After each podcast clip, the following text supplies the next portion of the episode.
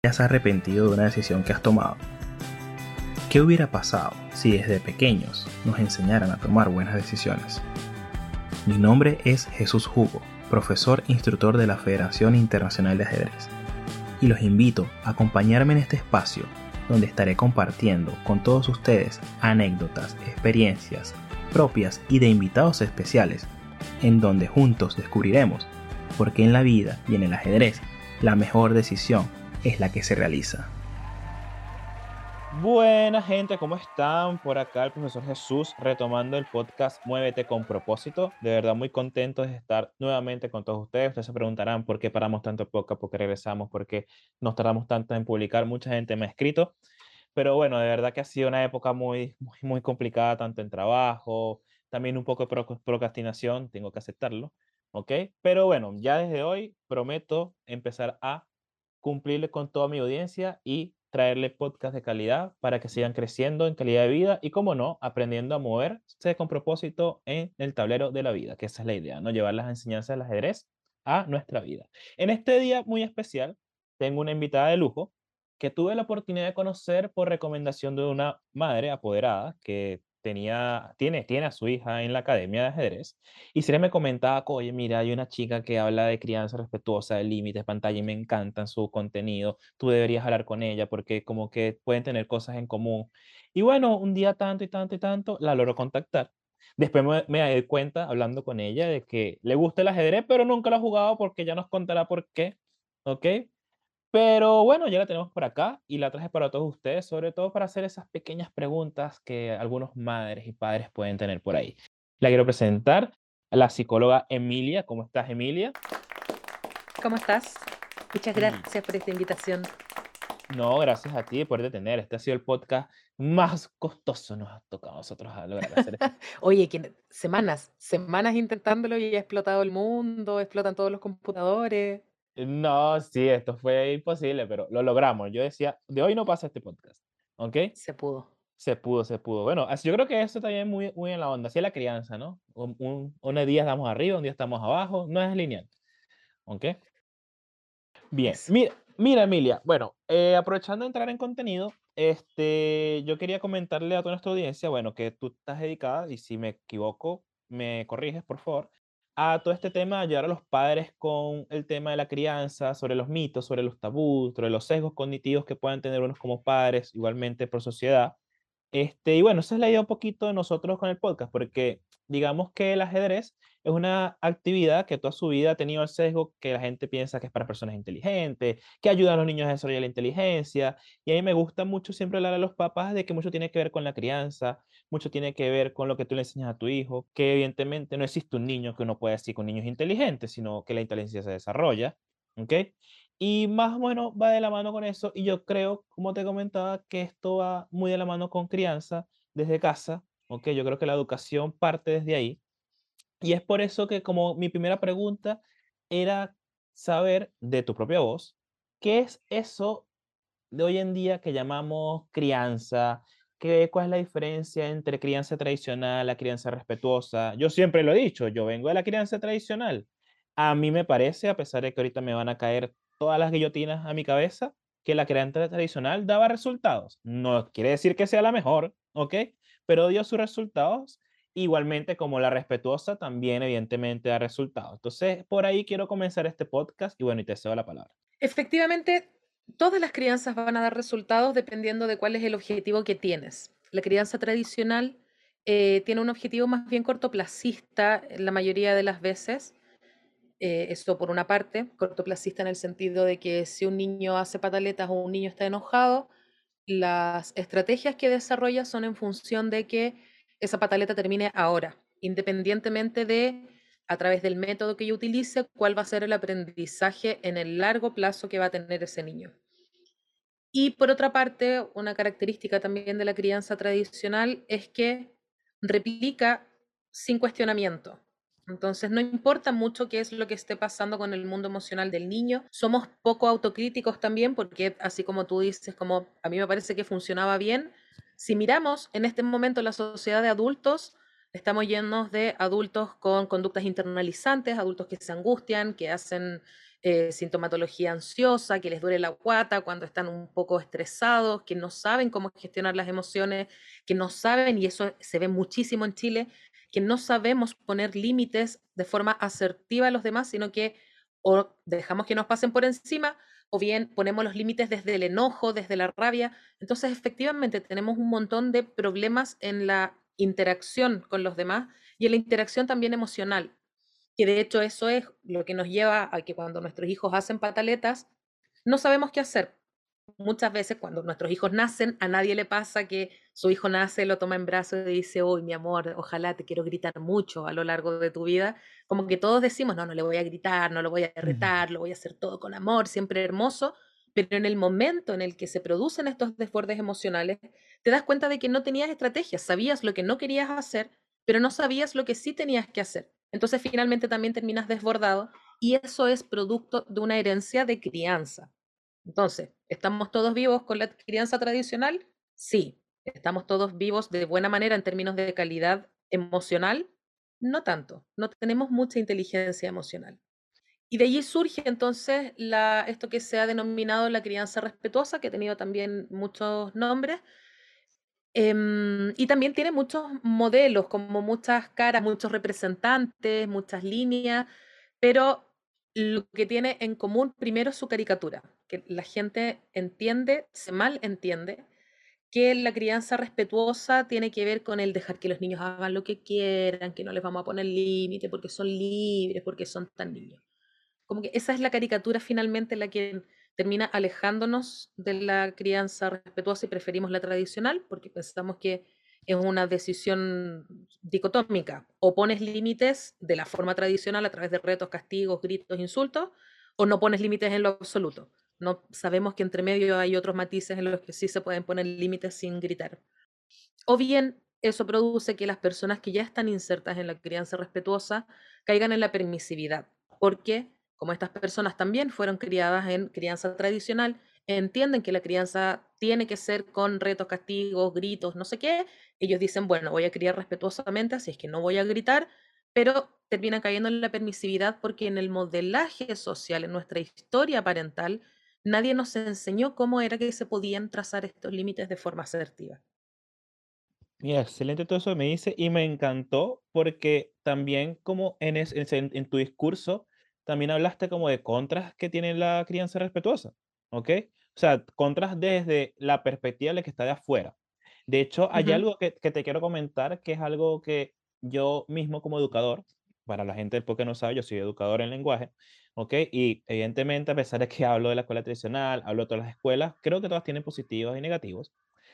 Me pasa, y es una experiencia, ¿ok? Te voy a compartir dos. Yo como adulto me considero una persona con inteligencia emocional, pero por ejemplo, eh, me sucede que a mí cuando me gritan, yo me bloqueo, ¿ok?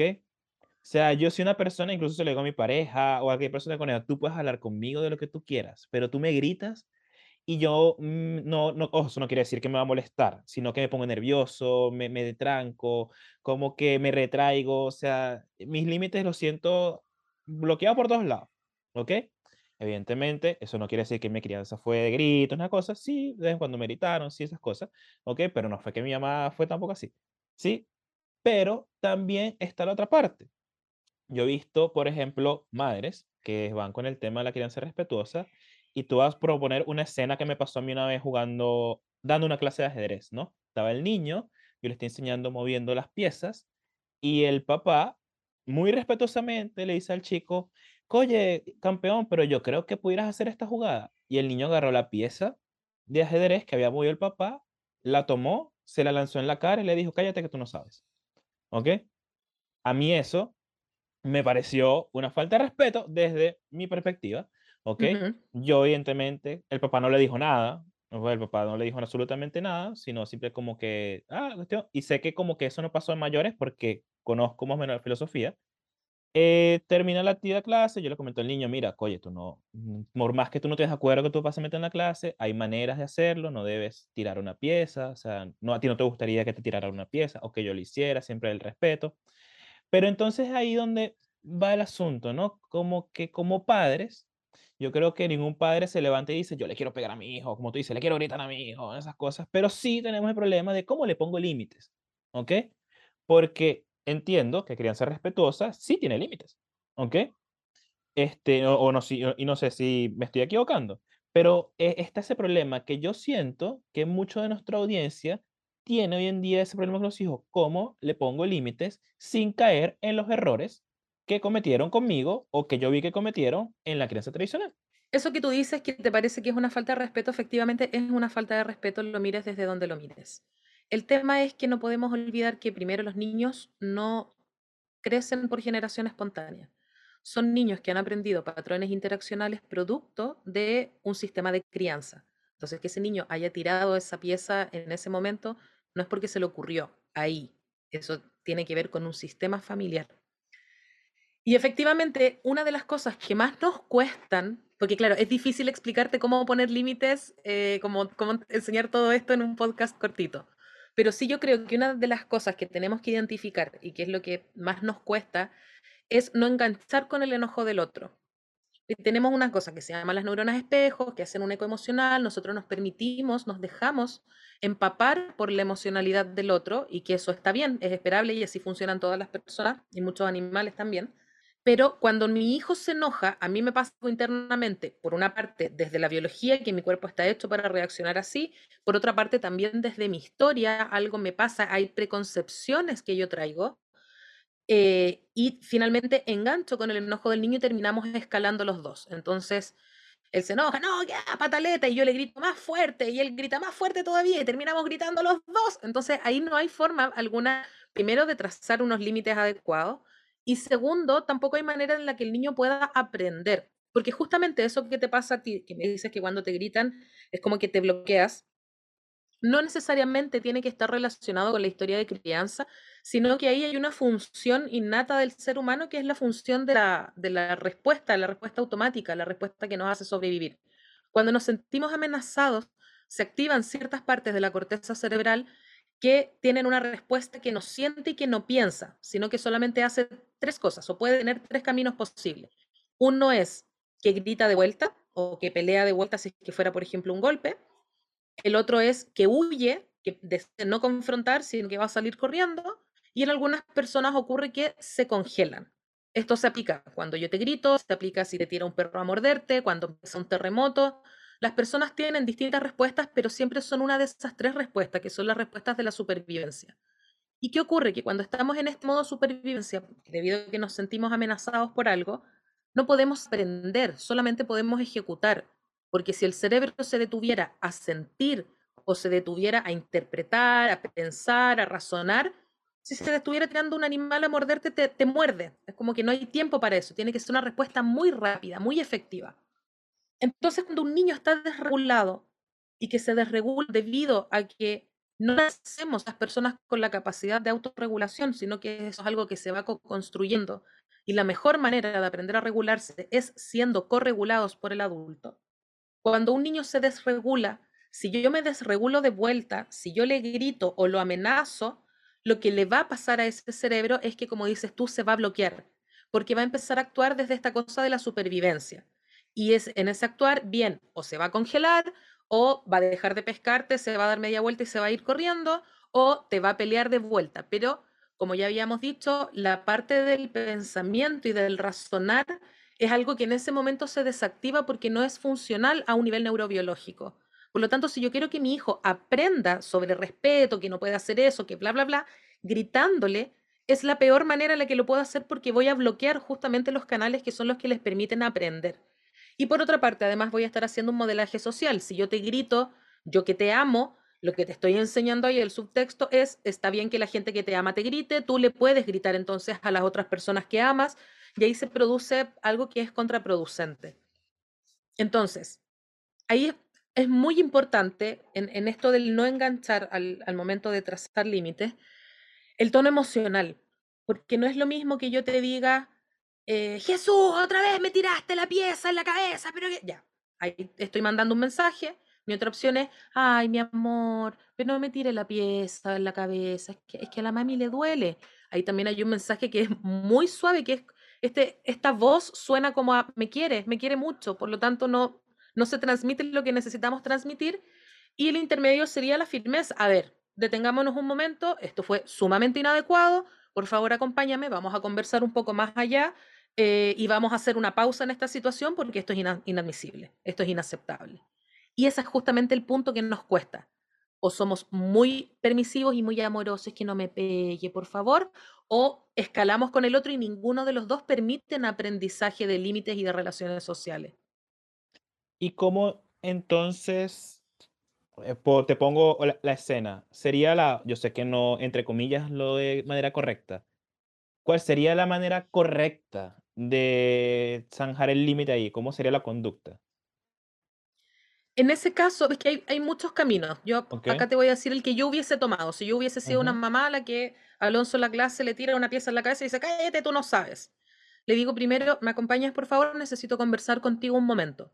¿Por qué lo correría a un lado? No de una forma castigatoria, sino que si yo me pongo a trazar los límites o a revisar esta situación ahí contigo delante mirando, parte del cerebro de mi hijo va a estar pendiente o va a estar tenso o conociendo cómo es mi propio hijo, él es muy tímido. Entonces se sentiría muy avergonzado y todo eso es algo que bloquearía, por lo tanto no me podría comunicar. Nos vamos a correr, le diría, nos sentaríamos a un lado tranquilamente, lo miro a los ojos todo el rato, cuidando mi postura emocional, o sea, no tendría los brazos en jarras, ni me pondría a gesticular con las manos sobre la cabeza, sino que transmitiendo como con mi cuerpo una, un llamado a la calma. Le preguntaría qué pasó, qué pasó, me acabas de tirar una pieza en la cabeza, mm, tú sabes que no corresponde, lo hemos hablado anteriormente, entonces te quiero preguntar a ti qué pasó. ¿Estabas muy enojado? ¿Estabas muy frustrado? Sí, sí, estaba muy enojado. Eso no es algo que corresponda, lo vamos a volver a conversar luego en la casa, porque este no es el momento de conversarlo, pero ¿qué te parece a ti que tendríamos que hacer de aquí en adelante? Y eso sería encaminado hacia él pedirme disculpas, hacia los actos reparatorios. Y ya posteriormente, en casa y con calma, lo trabajaríamos desde el qué vamos a hacer, porque es válido que tú te hayas molestado porque yo me metí en tu pieza. Independientemente de si a mí me parece bien o no, eh, es válido que a alguien le moleste lo que sea que le moleste. Nos cuesta mucho a los adultos aceptar que los niños se pueden enojar por cosas que nosotros no nos, no nos enojaríamos. Entonces, está válido, está bien que te moleste, que no te haya gustado que yo te dijera que te mueva una pieza y que me meta en tu juego. Pero vamos a trabajar cuáles son las estrategias para que la próxima vez que ocurra que sientas que alguien se está metiendo en lo tuyo, ¿cómo lo vas a comunicar activamente sin la necesidad de tirarme la pieza en la cabeza? Entonces vamos a hacer seguramente unos juegos de rol, ya mira cómo me lo podrías decir, o bien lo vamos a usar en juguetito, o lo vamos a usar en esta otra cosa, y nos vamos a dar la vuelta del aprendizaje. Y ahí está uno de los puntos que podríamos llamar en contra de la crianza respetuosa, en contra entre comillas, yo no lo considero una desventaja, pero para algunas personas sí lo puede ser, que es que la crianza respetuosa es una crianza que nutre tan en el largo plazo y nutre tantas habilidades a un nivel tan profundo que por lo tanto le tienes que invertir más tiempo, te tienes que dar la vuelta. Porque esa misma situación, desde una disciplina tradicional, muy tradicional y muy dura, él me tira la pieza en la cabeza, yo le doy una cachetada y se terminó y punto. Y no lo volvemos a hablar. Ahí es lo que te hablaba del cortoplacismo del principio. Da lo mismo si en el fondo él está aprendiendo que eso no se hace porque la gente se respeta, porque hay otras herramientas lo va a dejar de hacer por miedo o por dolor o por vergüenza porque yo lo golpeé.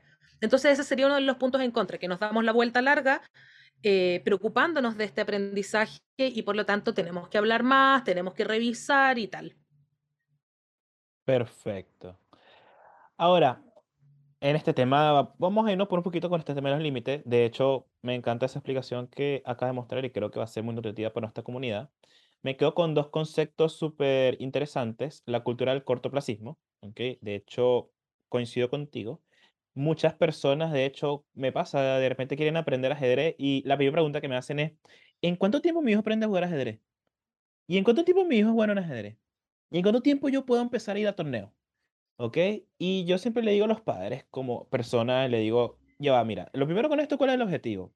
Si tu objetivo es competir, ¿ok? Es una cosa. Si tu objetivo es educarte, es otra cosa. Y siempre, si quieras competir, parte por educarte. Y esto es un proceso, ¿ok? El resultado lo vas a ver a largo plazo y va a depender del tiempo que tú le dediques.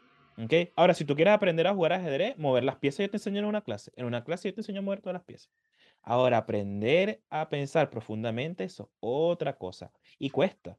Cuesta porque creo que, que los padres están buscando esa solución inmediata. De hecho, el ajedrez siempre lo ven como una herramienta para que mi hijo, mi hijo es inquieto, ponlo a jugar ajedrez. Mi hijo es hiperactivo, ponlo a jugar ajedrez. Mi hijo no se concentra, ponlo a jugar ajedrez. Mi hijo de repente tiene una, una condición, una necesidad especial, ponlo a jugar ajedrez, que eso le ayuda. ¿Ok? Y no nos damos cuenta de que sí, son ayudas, son herramientas, pero que van desde un proceso a largo plazo. ¿Ok? Y teniendo en cuenta eso, de esta cultura del cortoplacismo, de este límite y estas cosas a largo plazo, vamos a hablar y vamos a caer en un tema interesante y que hoy en día está muy a la palestra, que es el tema de las pantallas. ¿Cómo ponerle límite a las pantallas? Yo, todos los padres tienen ese problema.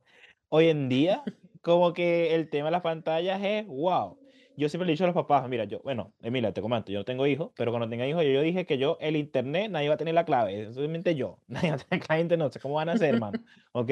Y que quiera la clave, va a tener que jugar una partida de conmigo y me va a tener que ganar para hacerla, ¿sí? Pero el punto es que eh, llega un momento en que en la casa, de hecho pasa en todos los tipos de crianza que tú quieras, entra la tablet, entra el iPad, entra el celular, ¿ok? Y se vuelve obligadamente ese miembro de la familia que tú quieres votar, pero no logras votarlo sabes que es dañino, pero por cosas de la vida caes en eso, porque es fácil caer en eso, ¿ok?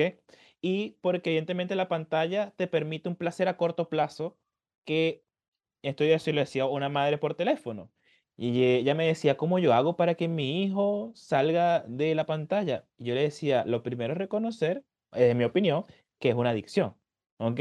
El, chico está, si está diariamente, todos los días en la pantalla, es una adicción.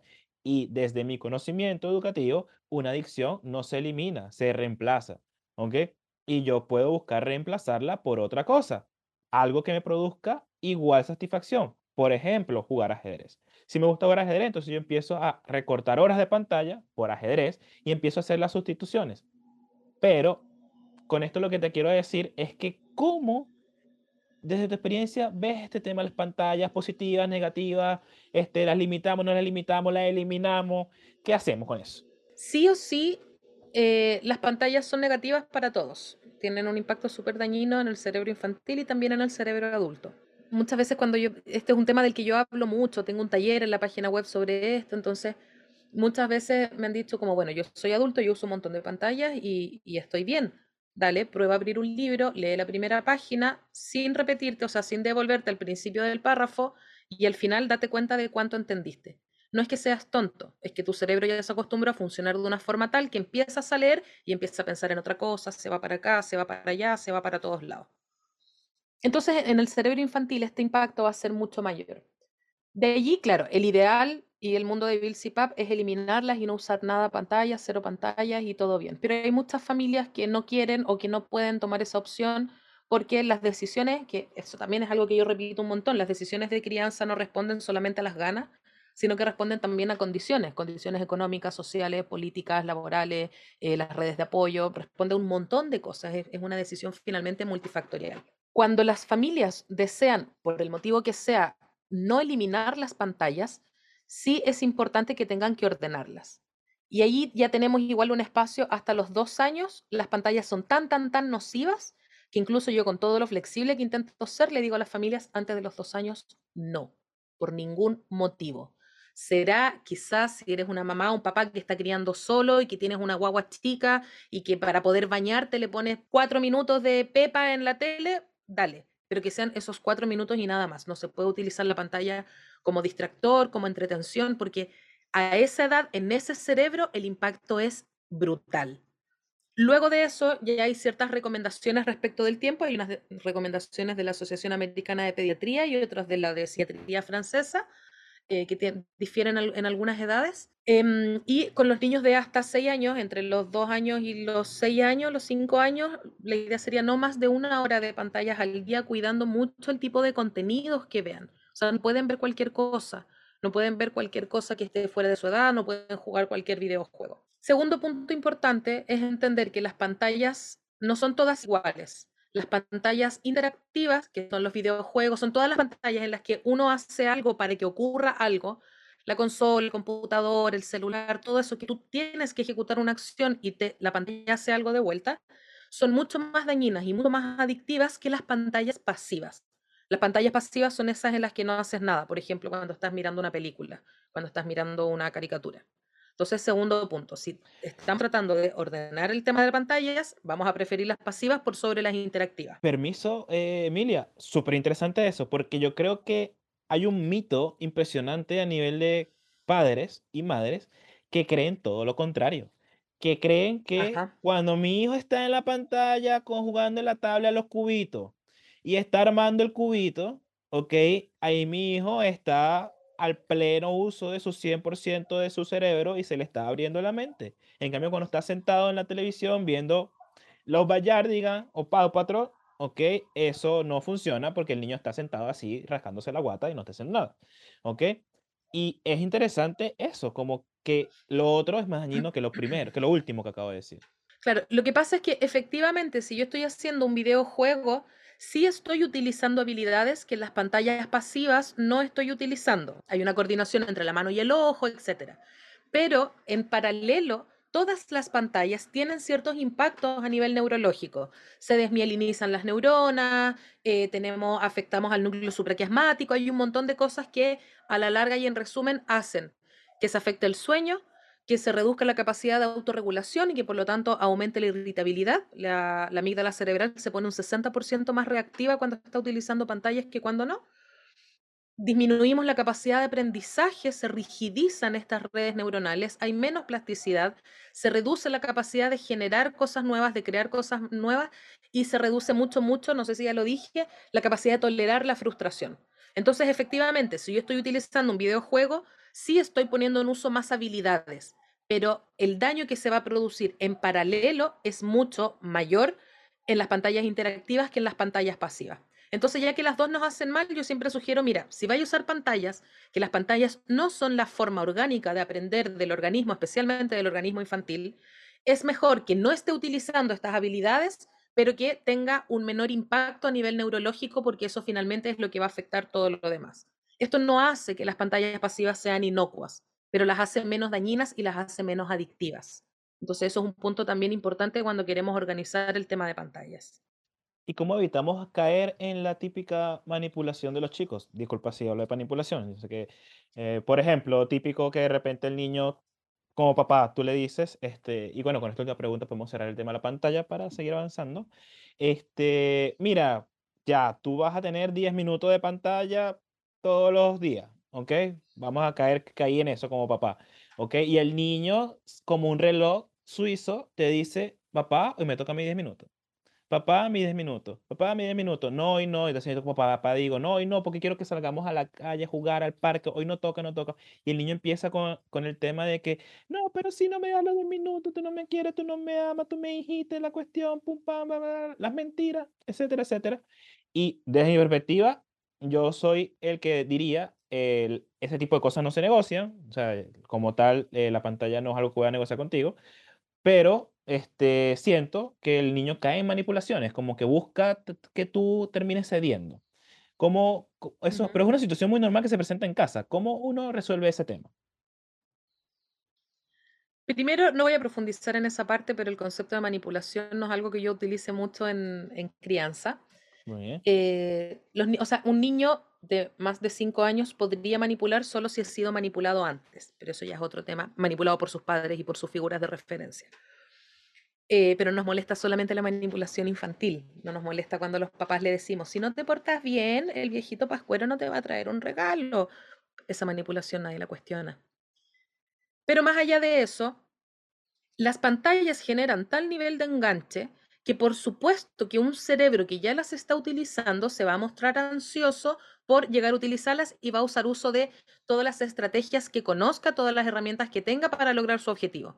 Que esto, como dices tú, bien puede ser manipulación o puede ser ponerme a llorar, que son estrategias afectivas o pueden ser estrategias racionales como tratar de convencer y negociar.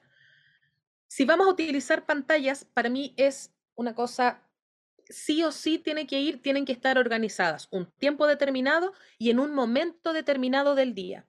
Porque si yo hoy día te digo, después de almuerzo, me dices, oye Emilia, ¿puedo usar el, celular? Sí, sí, dale. Y mañana después de almuerzo me preguntas y te digo, no, no, hoy día no. Pero pasado mañana te lo permito de nuevo, ese cerebro no sabe qué esperar, no sabe a qué atenerse. Entonces, en su experiencia, yo ya te lo había permitido después del almuerzo, por lo tanto, probablemente si insisto lo suficiente, lo voy a lograr porque ya sé que la pantalla después del almuerzo no es un prohibido. Y este cerebro finalmente está todo el día ansiosísimo esperando el momento y pantalla, y ahora, ahora sí, ahora sí, ahora puedo, mamá, ahora, ahora, ahora. Entonces, si quiero ahorrarme esa parte, primero tiene que ser, como con todas las cosas en crianza, en momentos predecibles, rutinas predecibles todos los días tus 10 minutos de pantalla después del almuerzo, utilizando el ejemplo que estabas poniendo tú. Y es todos los días después del almuerzo fijo, no es antes y no es más tarde. Eso permite que este cerebro se anticipe y por lo tanto no va a empezar a generar la ansiedad por utilizar la pantalla desde el momento en el que se despierta. Probablemente va a generar, va a aumentar un poco esa ansiedad mientras está almorzando, porque ya viene el momento, pero es en ese momento acotado del día. Y más allá de eso, si ya le digo, ya terminaron los 10 minutos, acaba esto, no, pero es que más, pero es que más, ¿y cómo lo hago? Pucha, pero es que mi hijo me insiste. Bueno, ¿quién es el adulto? ¿Quién es el que está a cargo entonces de capitanear este barco? Porque en crianza respetuosa trabajamos desde el respeto, no les vamos a gritar, no los vamos a insultar, eso es fundamental. Pero tú eres el adulto a cargo, tú eres el encargado de proteger su cerebro. Si tu hijo te insistiera y te llorara, te manipulara, hiciera lo que sea para lograr que lo dejes tomar un shot de vodka, no lo permitirías jamás, porque tú entiendes que eres el adulto a cargo de su salud. Y esto también es su salud, es la salud de su cerebro. O sea, que si debo manifestar mi rol. O sea, no soy tu amigo, soy tu papá. Por supuesto que sí. Por supuesto que sí.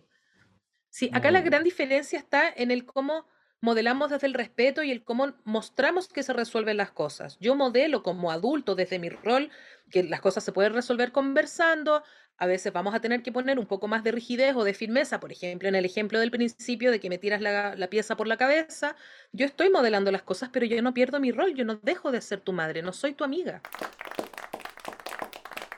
Bien, me, queda claro, Emilia, y bueno, coincido totalmente contigo. De hecho, yo mismo aquí estoy haciendo mis tics para crianza respetuosa. De hecho, más adelante planeo también mejorar mi asunto. ¿Ok? También tengo muchos sesgos cognitivos que mejorar como profesora. De hecho, a mí me encanta eh, hablar mucho con personas como tú, porque evidentemente uno aprende desde el profesor cómo poder también hablar con los niños, que yo creo que el profesor tiene que seguir siempre alimentándose. Emilia, eh, ahorita va a llegar una parte que yo la voy a empezar a llamar, yo siempre la, hago en todos los podcasts, pero la voy a empezar a llamar como preguntas Blitz, ¿ok? En el ajedrez, el Blitz es un ritmo de juego que es rápido. ¿ok? Es decir, que digamos que uno debe jugar más rápido. Generalmente se ve mucho en las películas que cuando están en la plaza y juegan, bla, bla, bla, bla, bla, ¿ok? Dice que aprietan el botoncito. Que aprietan el reloj rápidamente, ¿ok? Tal cual. De hecho, un día vas a ver a Alonso jugando, así, de esa manera. ¿Ok? Estas son preguntas donde tú vas a responder lo primero que tenga en la mente, o sea, un poco más escuetamente, sin profundizar tanto, este, para ir avanzando, ¿ok? Mi primera pregunta, y vamos a dar comienzo a esto, sería, eh, Emilia, ¿qué piensas tú del rol del juego actualmente como herramienta para la crianza? Lo es todo. El rol lo es todo. O sea, el, juego lo es todo en la crianza, en el desarrollo humano. Es lo más importante. Excelente. ¿Qué opinas de, y esta es una pregunta obligada, del ajedrez como herramienta para ayudar a los niños con su crianza? Lo encuentro hermoso. Todos los juegos de mesa en general eh, el ajedrez en particular tiene características que hacen una activación cerebral súper interesante. Y no solamente que la gente suele pensar esto de que te haces inteligente, como que ese fuera el objetivo y poder mandar a tu hijo a Cambridge, sino que también a, nivel general, esta, este llamado a la calma, este momento de aprender a quedarme callado y de que conectarme con lo que estoy haciendo, como que en muchos niveles funciona muy bien. Me extendí mucho. No fue una respuesta no Pero está bien, ¿no? Félix, Félix, Félix, Félix. Emilia, ¿te gusta el ajedrez? me gusta, pero no lo juego y probablemente no lo voy a jugar. Ah, excelente. ¿Alguna experiencia con el ajedrez que quieras compartir con los oyentes? Cuando era chica, mis dos hermanos mayores, éramos unos hermanos muy competitivos, eh, y mis hermanos mayores eran muy crueles, y ellos, todos jugábamos ajedrez, ellos por supuesto siempre me ganaban porque yo era la menor, pero en ese ganarme era con mucha burla, mucha risa, era una situación de mucha, mucha, mucha incomodidad y finalmente terminé alejándome para siempre del ajedrez. No, tranquila, eh, Alonso te va a enseñar, yo lo voy a encargar. Emilia, una frase que te defina. ¡Ay! Ah, bueno, teníamos que lanzarla, bueno. yo dije, lo primero que te venga a la mente. ¿Por qué no me preparaste para esto? Eh, ah, a ver, pensando desde mi, mi, rol como profesional, em, logré que mis defectos se convirtieran en recursos y ventajas profesionales. Por ejemplo, que me cuesta ser seria, me cuesta ser organizada y eso me ha permitido trabajar otras áreas que normalmente no hubiera trabajado como psicóloga. ¿Qué te motivó a trabajar con madres? Y, o padres, no, no solamente sé que son madres. Mi propia maternidad. Excelente. Cuando nació mi hijo me di cuenta que no sabía nada. Ojalá nos enseñaran, ¿verdad? Hubiera un librito para eso. Sí, y por eso decidí armar un proyecto. Primero me puse a estudiar y después dije, voy a hacer un proyecto y le voy a enseñar a todos porque creo que todos sepan esto. Un consejo, y aquí, esta sí te puedes pensar más, ¿ok? No hay problema. Un consejo que le darías a tu yo mamá. A mi yo mamá. Eh, tun, tun, tun, tun, tun. Bájale la expectativa. Bájale la expectativa, loca. No, no eres psicóloga todo el tiempo. Excelente. Y para ver, última preguntita. Aquí está. Y con esta vamos a cerrar, ¿ok? Bueno, no significa acabar el podcast porque quiero cederte la palabra para despedirnos, pero si pudieras viajar, siempre le pregunto, ¿no? Si pudieras viajar una máquina del tiempo y conseguirte a Emilia de 7 años, 6 años, aunque que no sabe nada de psicología, nada de nada, y le pudieras dar un consejo, ¿qué le Dile a tu mamá que te lleve a terapia, por favor, niña. Necesitas terapia. Eso le Excelente. diría. Excelente. Bueno, ya finalizaron las preguntas Blitz, ¿ok? Muy feliz que le haya respondido. No fueron tan difíciles tampoco, ¿ok? Ay, pero la de la frase que define, es como lo más Ah, difícil que he respondido en la vida. Bueno, este, a todos mis oyentes, de verdad que para mí este podcast ha sido súper rico. Yo sé que muchos se van a quedar con más y si les gusta, prometo traer a Emilia a otro podcast para que nos siga hablando de este tema de la crianza. Yo sé que ella va a estar muy feliz de compartir con nosotros. También, antes de despedirme, porque quiero que Emilia se despida a todos ustedes, eh, les voy a comentar que en la descripción yo les voy a dejar las redes sociales de Emilia, les voy a dejar los links de su página web para que puedan hacer los cursos. Le comento que está a punto de abrir un curso, yo mismo me voy a inscribir en ese curso, así que de verdad se los recomiendo, no se van a arrepentir, su contenido no es bueno, es excelente, van a aprender, o sea, no es algo así como esas personas que pongan contenido y tú te quedas como que no aprendí nada, ¿qué quiere decir esto? No, ya tú con el contenido aprendiste, ¿ok? Entonces, de verdad que se los recomiendo con los ojos cerrados. Emilia, gracias a ti por este podcast. De verdad que bueno, fue un maratón, lo logramos, pero creo que quedó como queríamos que quedara, que fue excelente. Y bueno, te dejo unas palabras para que te despidan todos nuestros oyentes. Jesús, te agradezco muchísimo la invitación. Eh, ojalá, ojalá podamos hacerlo de nuevo, lo encuentro súper entretenido. Ahora ya voy a saber qué hacen la- las preguntas Blitz, así que voy a traer un gran staff de respuestas bien, posibles muy para bien. todas las preguntas que se me ocurran. Eh, y les dejo un abrazo en general. Yo siempre cuando hablo de temas que están referidos a la parentalidad, siempre hablo mucho de la culpa, bajemos la culpa, porque cuando empezamos a entender todos estos conceptos teóricos, empezamos a pensar, ay, eso yo lo hago mal, lo hice mal, arruiné a mi hijo. Y hay una frase que a mí me gusta mucho, que es de un, modelo que se llama el círculo de seguridad, que es ser lo suficientemente buenos como padres es lo suficientemente bueno. No necesitamos ser perfectos, basta con que seamos lo suficientemente buenos. Excelente. Bueno, con esa reflexión nos despedimos de todos ustedes. Gracias, Emilia, por estar acá. Gracias a todos nuestros oyentes. Si les gustó, recuerden compartir. Creo que este es un podcast que merece compartirse con todas sus amistades que sean padres y con todos que planeen serlo. Y nos vemos en nuestro próximo capítulo de Muévete con propósito. Chao, chao, que la pasen excelente. Chao, Emilia. Adiós.